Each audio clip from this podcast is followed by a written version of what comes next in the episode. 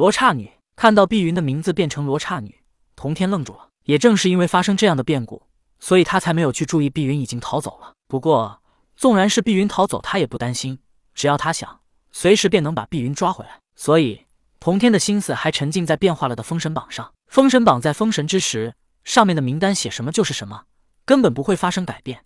但是现在却自动产生了变化。童天很疑惑，他作为圣人，不要原始手中笔也能更改封神榜，而普通人拿着原始手中笔也能更改封神榜。但是这些都是人为改动，而不是封神榜自己的变化。也即是说，封神榜不该自己出现变化。而且，罗刹女这个称呼，很显然不是东方道教对于变成恶鬼的女人的称呼，反而像是西方教对于恶鬼的一种称呼。碧云与西方有缘，童天一愣，想到这里，这碧云怎么也算是自己的徒孙一辈儿？当然，那不是童天自己，而是通天的徒孙一辈儿。但童天拥有通天的记忆，他不想让碧云与西方有缘。既然碧云的名字是童天写上去的，所以他准备把名字再改一下。童天运转法力，伸开手掌，像擦桌子一般，把封神榜上“罗刹女”三个字给抹了一下。字迹消失之后，童天又把碧云的名字写上，但是之后“碧云”两个字又歪歪扭扭的变成了“罗刹女”，连圣人都无法更改。童天眉头一皱，他又试了一下。重新把“罗刹女”三个字抹掉，然后写上“碧云”。可是之后“罗刹女”三个字又显现了出来。童天明白了，他能抹掉碧云的名字，代表他能杀了碧云。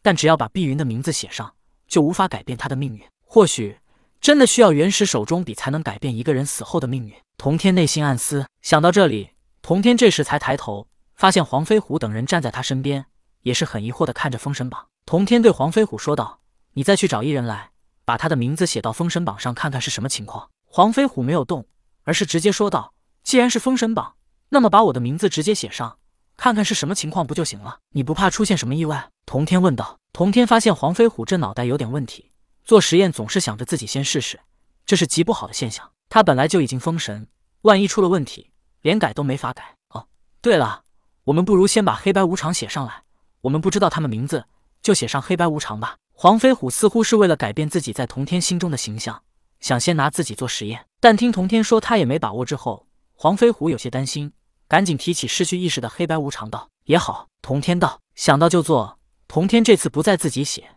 而是让黄飞虎来写。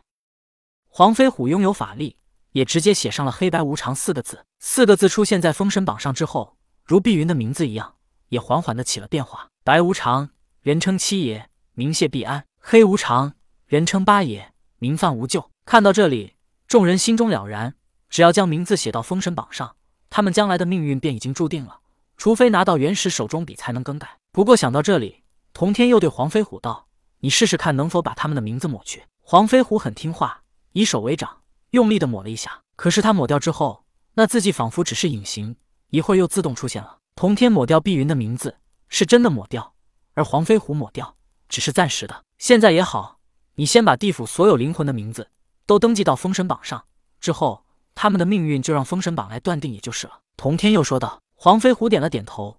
这时，童天忽然感觉到，刚刚逃走的碧云似乎就要冲出幽冥地府，逃往人间了。童天刚想挥手间便把碧云抓回，但他突然间似有所感，掐指一算，啊！他先是疑惑，接着却呵呵一笑，道：“怪不得，怪不得我会来到这里，原来冥冥之中已经有了因果牵连。”居然与那大力牛有关系，算了，就算是罗刹女，也随他去吧。原来童天刚刚算到碧云这一逃会碰到大力牛，大力牛是听他讲道而化形，也是他让他们六个出了花果山。而碧云一方面算是通天的徒孙，与同天也有关系；而另一方面，他今天恰好来地府，如果不是他来，黄飞虎等人也不会放心的看着碧云逃走。如果不是黑白无常，同天也不会来地府。如果不是同天当初将封神台与泰山军府融合。